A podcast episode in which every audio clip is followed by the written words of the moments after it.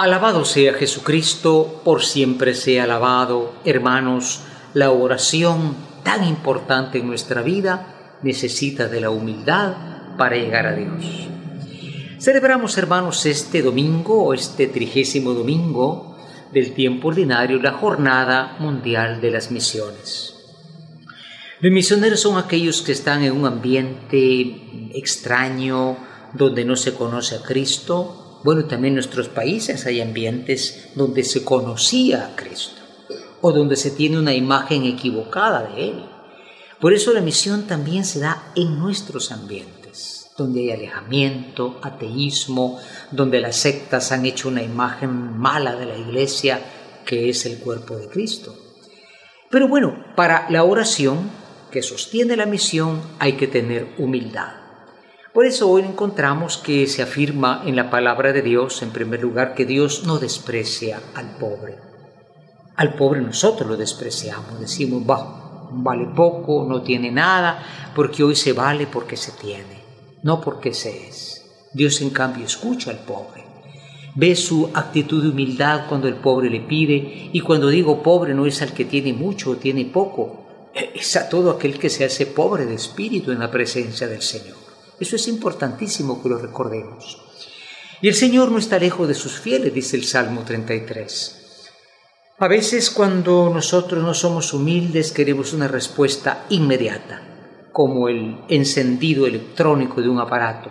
Ya, rápidamente, que Dios me conteste. Dios tarda pero no olvida. Dios está cerca de sus fieles. Dios irá respondiendo en la medida en que Él con su sabiduría lo vaya creyendo importante, necesario. Entonces esta idea de que Dios es lejano nace de un corazón soberbio. El humilde siempre espera, siempre tiene esta actitud sin cansarse delante del Señor. Qué importante lo que Pablo hoy nos dice, ¿no? Pablo dice, cuando todos me abandonaron, Dios siempre estuvo a mi lado. Pablo sufrió mucho en su vida por predicar el Evangelio y muchos fueron cobardes, lo dejaron solo, en los tribunales, en la cárcel. Pero bueno, Dios estuvo siempre a mi lado. Repito, Dios tarda pero no olvida. Solo el corazón humilde reconoce esta presencia, siempre cierta, siempre cercana de Dios.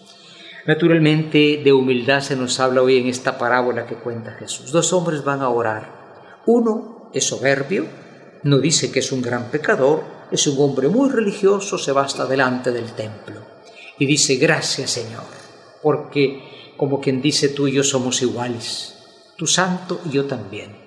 Y mira el que está atrás, que es un publicano. Publicanos tenían mala fama de ladrones, cobraban los impuestos y se quedaban con una parte de ellos. Entonces hace comparaciones este hombre. Él es soberbio y se ríe del hombre que está al final del templo humilde. En cambio aquel hombre dice, Señor, perdóname, porque soy pecador. Al final, ¿qué sucede? Dios rechaza el soberbio. Él se va a su casa igual, lleno de sí mismo. En cambio, el que se humilló delante de Dios, ese regresó justificado. Santa Teresa de Ávila decía, la humildad es la verdad. No nos creamos tan santos como Dios, como ese eh, orgullo que siembran las sectas. Yo ya acepté a Cristo, soy mejor que mi familia, que son unos idólatras, son unos ignorantes de la Biblia. Ese no es el cristianismo verdadero. Y recordamos hoy a Santa Teresita, otra Teresa, ¿no? Patrona de las misiones, una mujer sumamente humilde.